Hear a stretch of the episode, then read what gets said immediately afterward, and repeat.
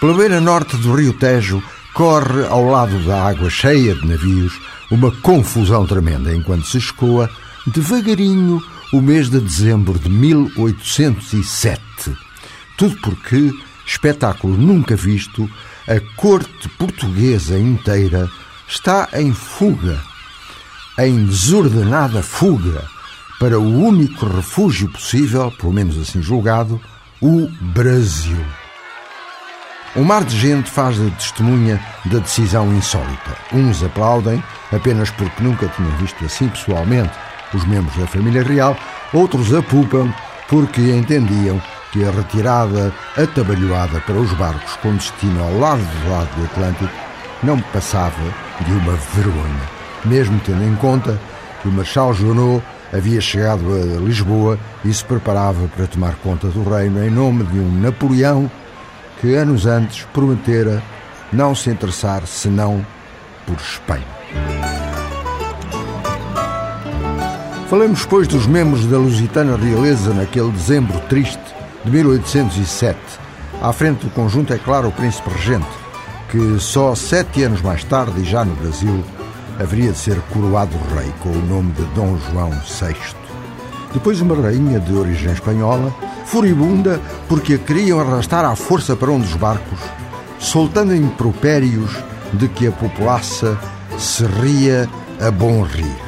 E dizendo, Carlota Joaquina, entre outros disparates, se nos levam para os barcos, o Junot e os outros militares franceses ainda se convencem de que estamos todos a fugir deles. Tudo de um caricato a toda a prova, que o povo aglomerado, apinhado, nas margens do Tejo entendia muito bem. O cortejo ia, portanto, passando, entre alas encontradas, como se disse, e quase só no fim é que haveria de aparecer o príncipe regente, futuro Dom João VI, antes dele, a mulher Carlota Joaquina e uma caterva de filhos que ela tinha dado ao esposo. Desde Dona Maria Teresa, a primeira da lista de rebentos, uma jovenzinha com apenas 14 anos na altura.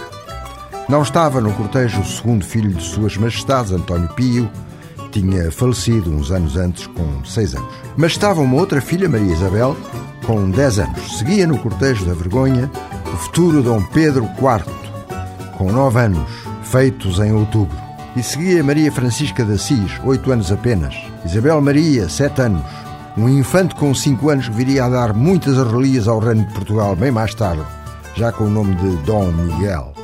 E por fim, duas aias, transportando nos braços as duas últimas herdeiras do casal Príncipe Regente João e Carlota Joaquina. Eram elas Maria da Assunção, que havia nascido há apenas dois anos, dois anos e meio, antes desta cena, e Ana de Jesus Maria, uma bebê de pouco mais de um ano.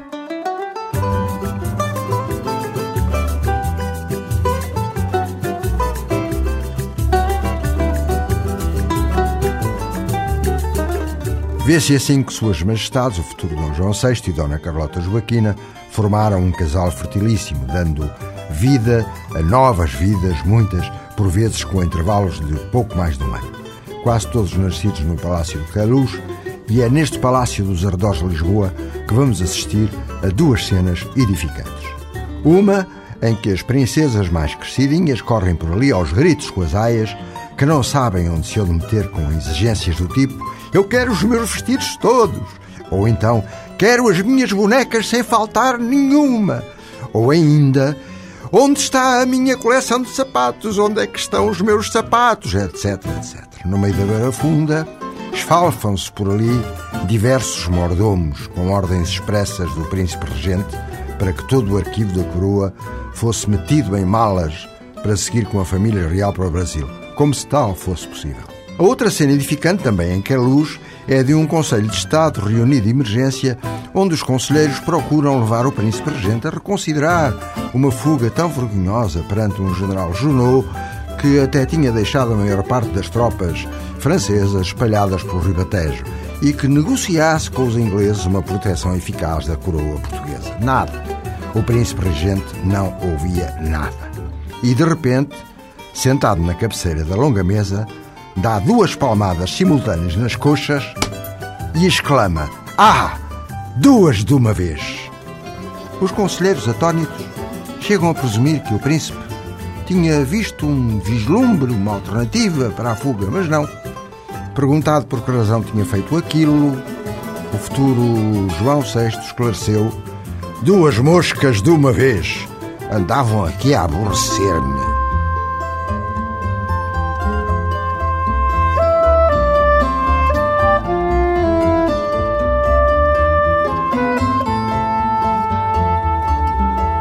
O príncipe regente não se deslocou, entretanto, para a margem do Rio Tejo, onde foi um dos últimos das centenas e centenas e centenas de candidatos ao embarque apressado, sem mandar elaborar um longo documento solene, muito longo, onde, entre outras múltiplas justificações, dava estas que vou citar.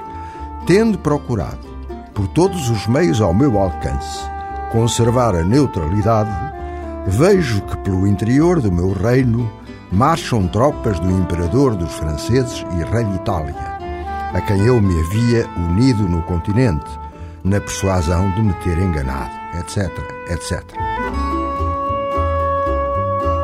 Pois foi, o príncipe regente, mais tarde Dom João VI, enganou-se redondamente e voltou a enganar-se quando decidiu fugir e levar a família toda e demais membros da corte para terras brasileiras.